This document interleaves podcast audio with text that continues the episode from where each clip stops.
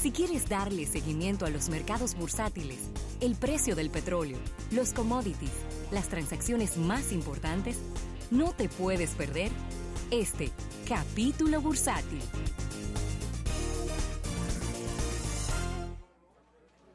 Bien, vamos a agradecer a nuestros amigos del Banco Popular. Banco Popular a tu lado siempre. Mire, quiero arrancar con estos datos súper interesantes que hemos estado compartiendo nuestro compañero Isaac Ramírez. Ha estado compartiendo en nuestro grupo de, de Telegram, donde, donde siempre se arman unos temas interesantes de Sí, hay, discusión. hay y buenas de- discusiones. y de, y de debate, siempre de temas de negocios, de tecnología y demás. Ya que aquí está Rafael, ¿El qué? míralo aquí donde Ah, pero está. mira, ¿lo imprimiste?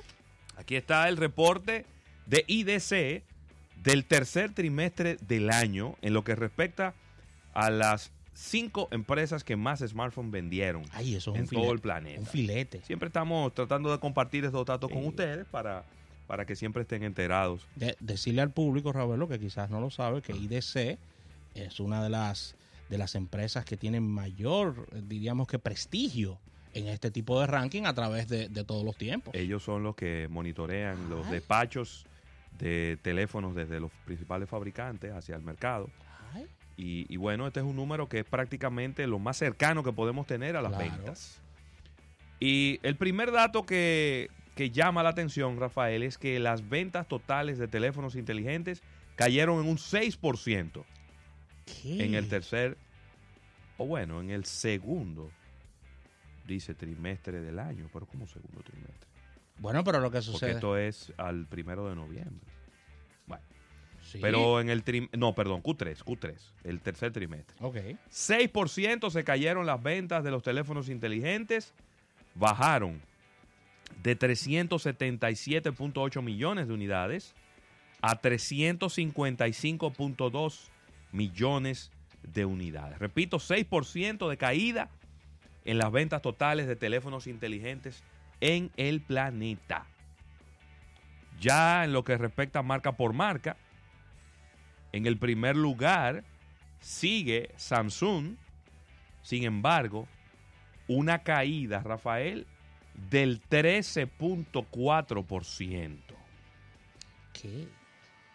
13.4% la caída en ventas, de tener un 22.1% del mercado, ahora Samsung tiene el 20.3% del mercado, pasando de vender 83.3 millones de unidades a 72.2 millones de unidades. Creo que este es el dato, uno de los datos más relevantes, y es que el principal fabricante del planeta, que es Samsung, está, vamos a decir, pasando por una etapa no muy eh, positiva y halagüeña en este momento porque se le han desplomado sus ventas en este tercer trimestre del año en un Sí, 13.4%. Samsung, inde- independientemente de la, de la tendencia, Samsung debe, debe tener mucho cuidado con el tema de, los- de los lanzamientos, porque si bien es cierto que ellos han generado un portafolio importante de productos en el tema de móviles, está llegando un momento en que pudiera, no le está, no le está llegando a ocurrir, pero pudiera pasarle lo mismo que le ocurrió el tema de las tabletas. Que tenían demasiadas tabletas y eso generaba un ruido en el consumidor. ¿Qué pasa? Sí, confusión- Ellos tienen- Confusión al momento de comprar. Sí, ellos tienen la, la Note 9, perfecto. Es un producto, La la, línea Note. línea Note con su, su branding, el cual ha, ha ido creciendo, muy positivo. Tienen la línea S, Sí, que es S8, S9, S7, ahora viene el S10. sí. Entonces de ahí arrancamos con, con una serie de móviles, La línea J. la línea J, la línea A, Sí. que los upgrade y el mismo hecho de cada vez hacerlo celulares con mayores prestaciones los está acercando demasiado a los de gama alta. Entonces, ese tema financiero de lanzar un equipo cada ocho meses, nueve meses, al, al consumidor le está generando un ruido de que no puede caerle atrás a la, a la tecnología y al mismo tiempo No, y se Eh, están, no, se están eh, pareciendo mucho. se están pareciendo mucho entre otros. ¿Qué pasó con el S8 y con el S9? Todos los GIF de, tecnología, todos los bloggers expertos en tecnología en sus, en sus videos de YouTube te decían, tú vas a comprar un, un S9 teniendo un, un S8 Plus por 300 dólares menos que te hace prácticamente lo mismo que el celular y el S9 lo único que te, que te trae es grabación en cámara lenta y dos o tres cositas más.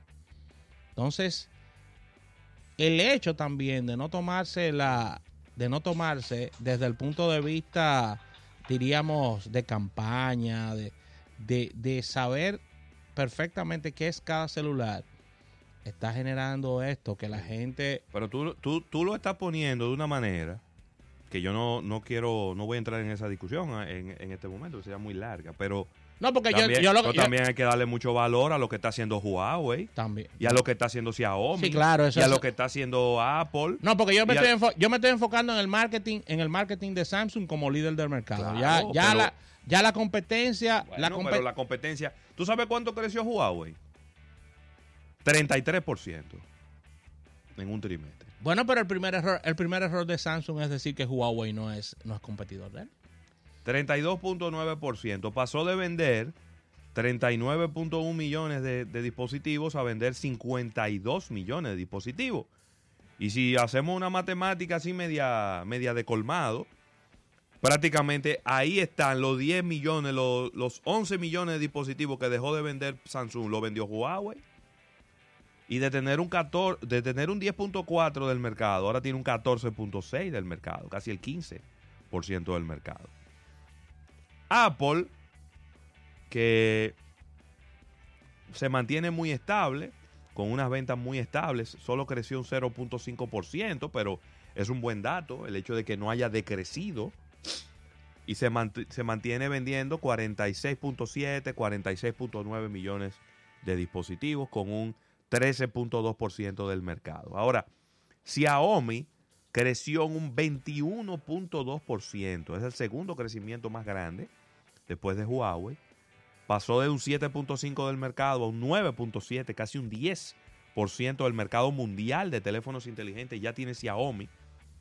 Y de vender 28.3, ahora vende 34.3. Yo aquí, en el quinto puesto está Oppo. Y yo creo que a Oppo tenemos que ponerlo en observación.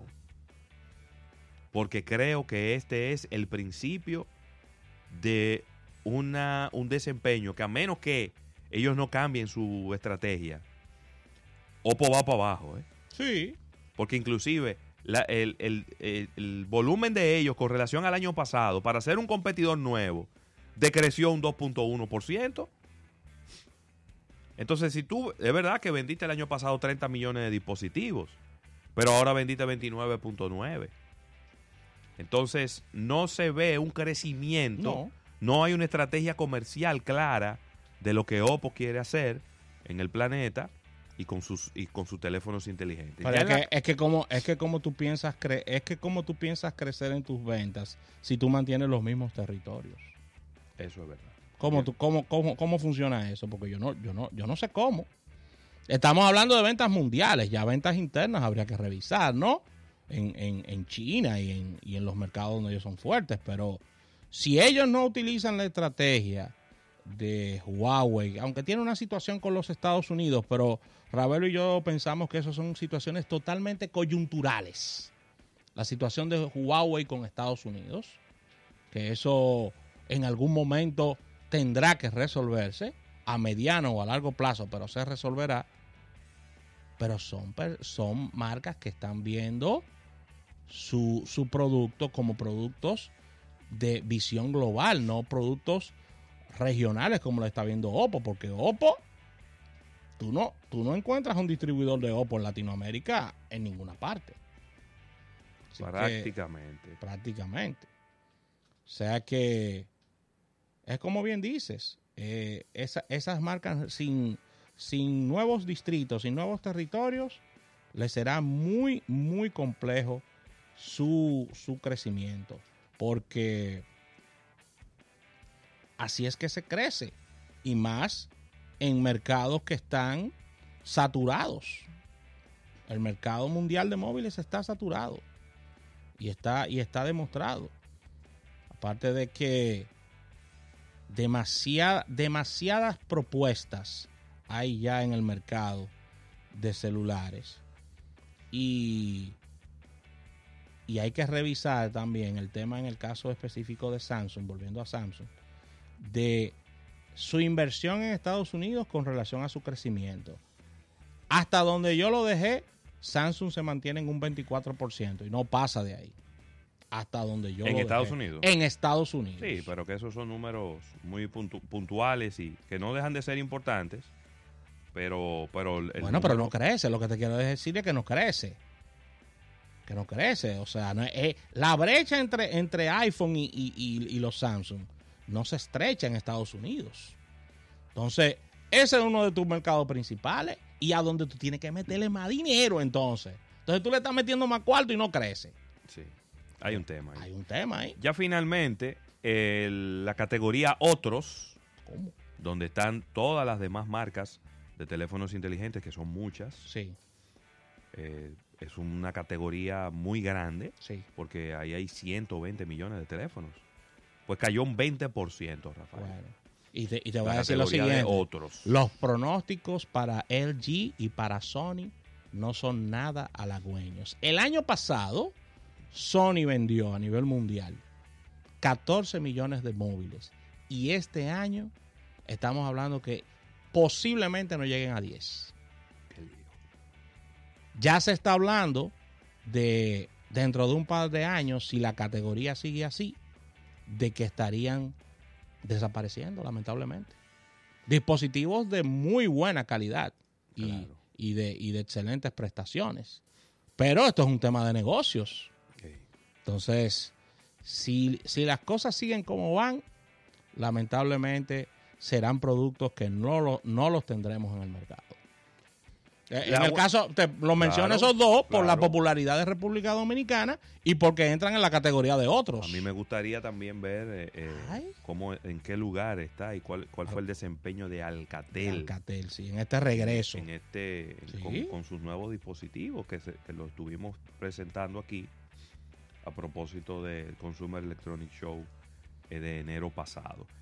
La buena noticia para Apple, independientemente de que no ha crecido en el volumen que quizá ellos esperaban, es que el precio promedio por cada teléfono ha aumentado. Eso sí le gusta a ellos. El precio promedio era, de los analistas inclusive, la expectativa de los analistas era de 750 dólares. Y ya va por 793 eh, dólares. Eso sí le gusta a ellos. Vamos a vender menos teléfonos, pero vamos a ganar más cuarto. Ellos, según estos datos, vendieron 46.9 millones de iPhones, eh, que esto digamos que no coincide con los 52 millones que dice IDC. Pero los analistas estaban esperando 47.5 millones de iPhones, así que no llegaron a los números a los números esperados. Sin embargo, sin embargo, cada vez le están ganando más dinero a los teléfonos. O por lo menos están recibiendo más dinero por cada teléfono que venden. Así que ahí está, ahí está esta situación. Yo, yo, es una lástima que del top 5 de los teléfonos más vendidos en el mundo haya dos marcas que no están en la República Dominicana. Pienso yo que es una lástima. Yo creo que, La República Dominicana, cuidado. en el caso específico de los móviles, Sí, está en un momento de estancamiento. ¿Por qué lo digo? Porque son las mismas marcas que tenemos desde hace años. Las mismas marcas. Aquí nos vienen Cada vez- marcas nuevas cada vez están como invirtiendo menos. y cada vez Las marcas que están aquí están invirtiendo y menos. cada vez las marcas están invirtiendo menos, como muy bien dices, y al mismo tiempo, si bien es cierto que los lanzamientos se puede decir que están llegando de manera rápida, no tenemos temas eh, importantes de, de avance tecnológico en actualizaciones. Tú compras un móvil, Ravelo, y la actualización es una oración para que te llegue del sistema operativo. Ay, ay. Y son las mismas marcas desde hace años. Aquí no ha, habi- no ha habido un, un refrescamiento, un, un refresh de, de, de- de marcas nuevas en la República Dominicana en el caso de móviles. Ustedes dirán, ah, el mercado está saturado. Es posible, pero siempre hay oportunidad. Siempre hay oportunidad. Completamente. Siempre hay oportunidad. Aquí hay un, un- un- un, eh, perdón, eh, eh, internacionalmente, y esto ocurre en Latinoamérica, hay un banco de, de marcas que le está yen- yendo muy bien, que no vienen a la República Dominicana. No viene, no. No vienen a la República Dominicana. Y las que se retiran no vuelven nunca. No, ¿y a qué van a volver? Si se retiraron. Mira el caso de Motorola. Se fue para no volver. Sí. Nokia ni hablar. Blackberry. BlackBerry ni se diga. O sea, es adiós y jamás vuelvo a saber de ti. Así mismo. Así que quise traer, quise traer estos datitos del mercado de los teléfonos inteligentes, que la gente siempre está pendiente de, de lo que está, de lo que, de lo que ocurre ahí, ¿no? Claro que sí. Mira, ah, siguiendo con el tema de datos, y creo que este es un, un estudio muy importante que se, ha- se ha hecho, y es los países, y esto tiene que ver con economía, ¿eh? porque esta es la lengua más importante del comercio internacional. ¿Cómo? aquí te tengo los países a nivel mundial que mejor y peor hablan el inglés como lengua extranjera.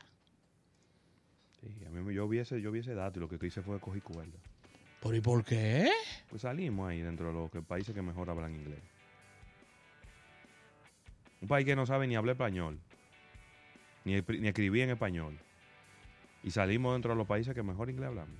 Bueno, pero lamentable, lamentablemente nos- nosotros tenemos un problema serio con la lengua española, Roberto, que es nuestra lengua madre. Y, Pero el análisis viene, te voy no, a dar el y- y no deja de tener parte de la responsabilidad eso, la Real Academia de la Lengua Española. ¿eh? También, Todos los días están cambiando las reglas del español. Todos los días. Ya yo no sé ni cómo que se escribe bien, ni cómo que se dicen las cosas bien. Todos los días están cambiando la forma en cómo se dice. Sí, ¿Y cómo tú aprendes algo que todos los días lo están cambiando? es cierto. Pero hay un tema, un tema serio aquí. La gente no sabe escribir y la gente no sabe hablar.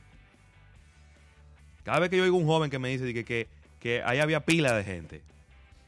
Mira, ¿Eh? me suben y me bajan. ¿Qué cantidad es pila? No, pero qué cantidad no, es que esa palabra no existe. Que hay una pila de gente, ¿qué es eso? Un idioma tan rico, tan bonito, con Sí. tantas palabras que usted puede utilizar para decir. Y utilizar que ahí había pila de gente. Sí. O cuando una dama muy acicalada te dice, ¿qué lo que es?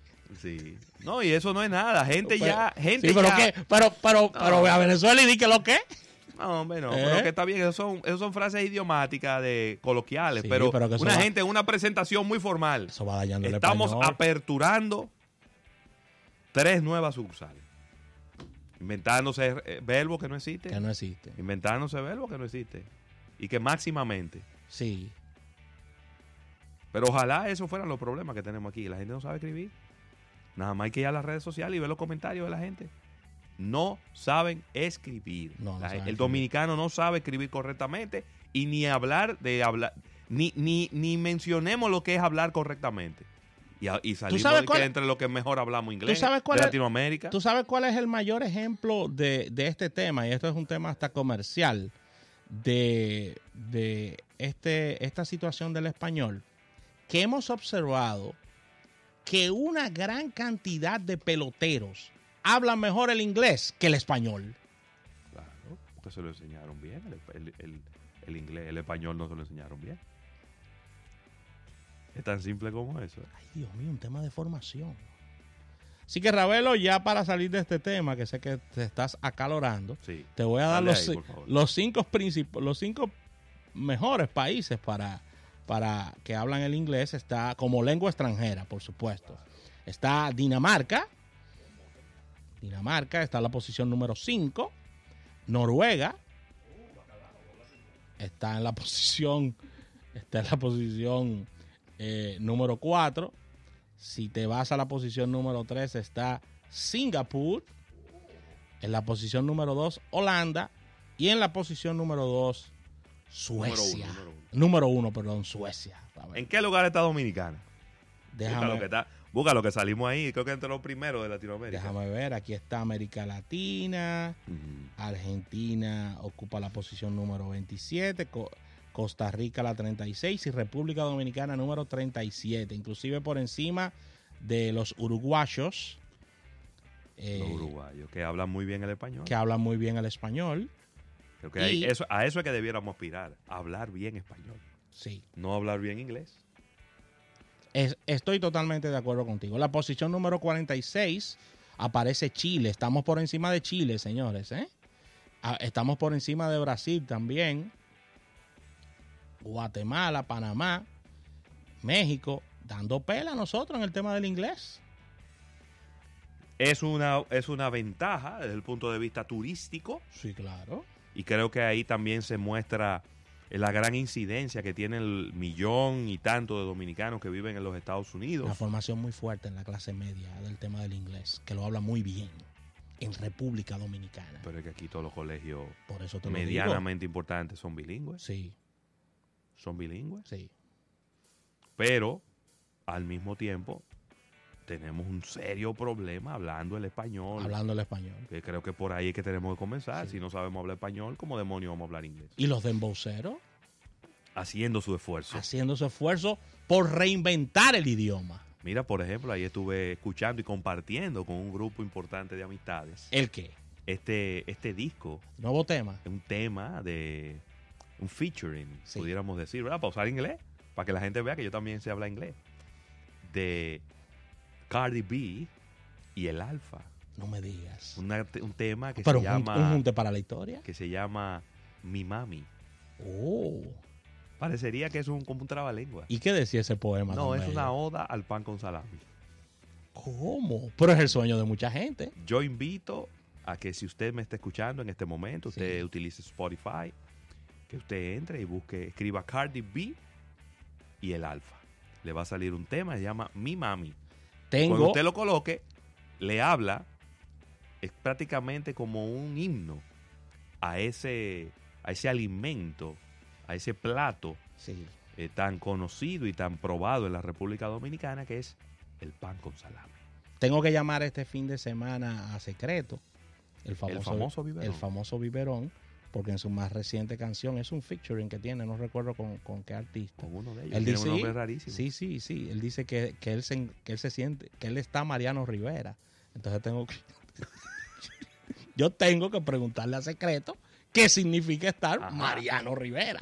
Yo no, ¿Eh? yo no, yo no soy un experto en esos temas ¿Eh? eh, de la música urbana. de la pero- música urbana. Pero estar Mariano Rivera, es que tú estás duro. Es que está duro, está tirando duro para. Porque es que Mariano Rivera es el mejor cerrador. no, no, porque es que él estaba hablando de salir y de unos bonches Sí, y de vamos dando unos tragos. Estoy Mariano. Y estoy Mariano Rivera, entonces. de verdad, yo tengo que, yo tengo, porque es que, yo- es que la mitad de esas canciones yo no las entiendo, Ravelo. ¿Y cómo? Eh, Que no tú llegas a la mitad.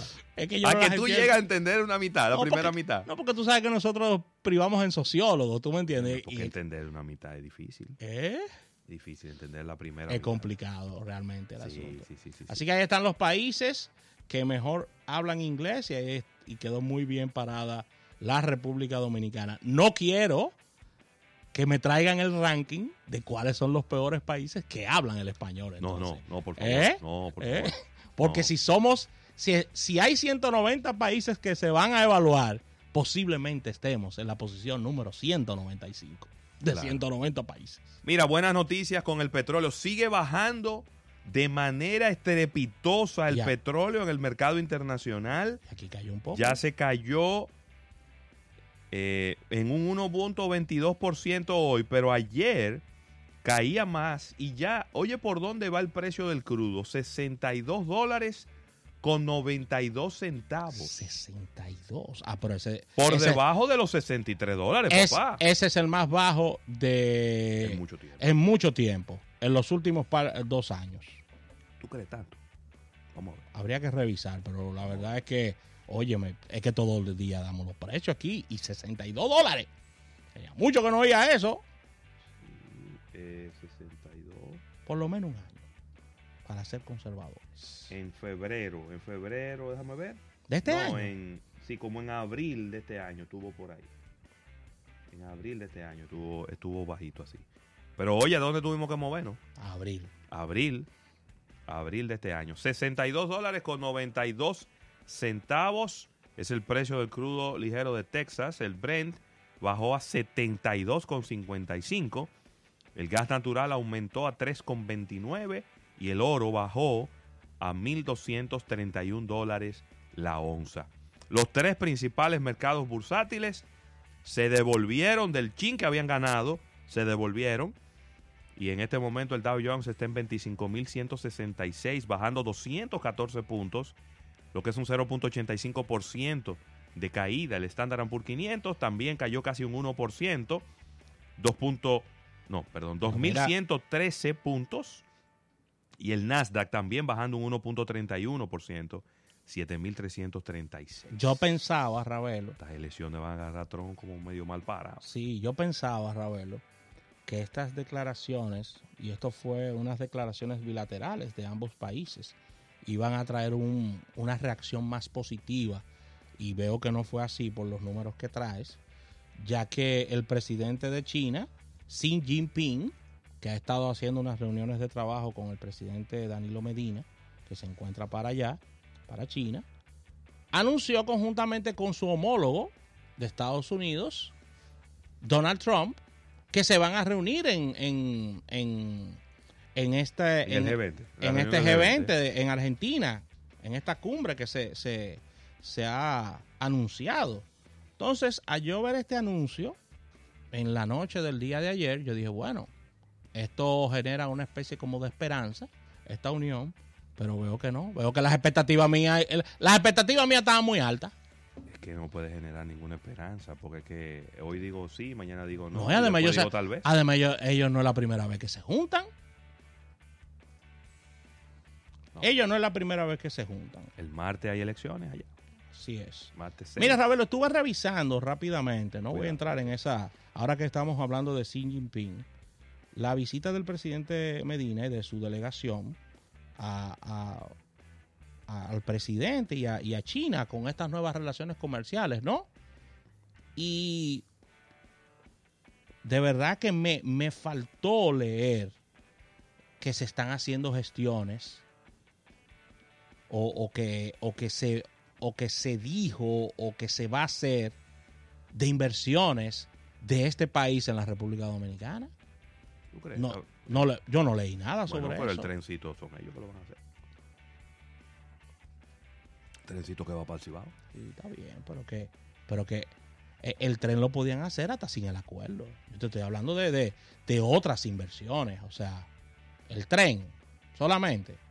Como que no sé, no sé si son demasiadas expectativas mías, porque aquí se leyó, no, yo te voy a decir por qué, porque yo, yo las cosas las digo con base. Aquí se leyó en almuerzo de negocios que Xi Jinping dijo que se van a invertir en América Latina 235 mil millones de dólares. Inversión extranjera de, de China para Latinoamérica. Y a nosotros nada más nos toca el tren de los 235 mil. Y un barco, y un barco que está ahí que no se le puede tomar foto. Ya, ya, ya estás viendo el por qué estoy diciendo lo que estoy diciendo. Yo estoy completamente de O sea, nada más nos toca el tren. Amén.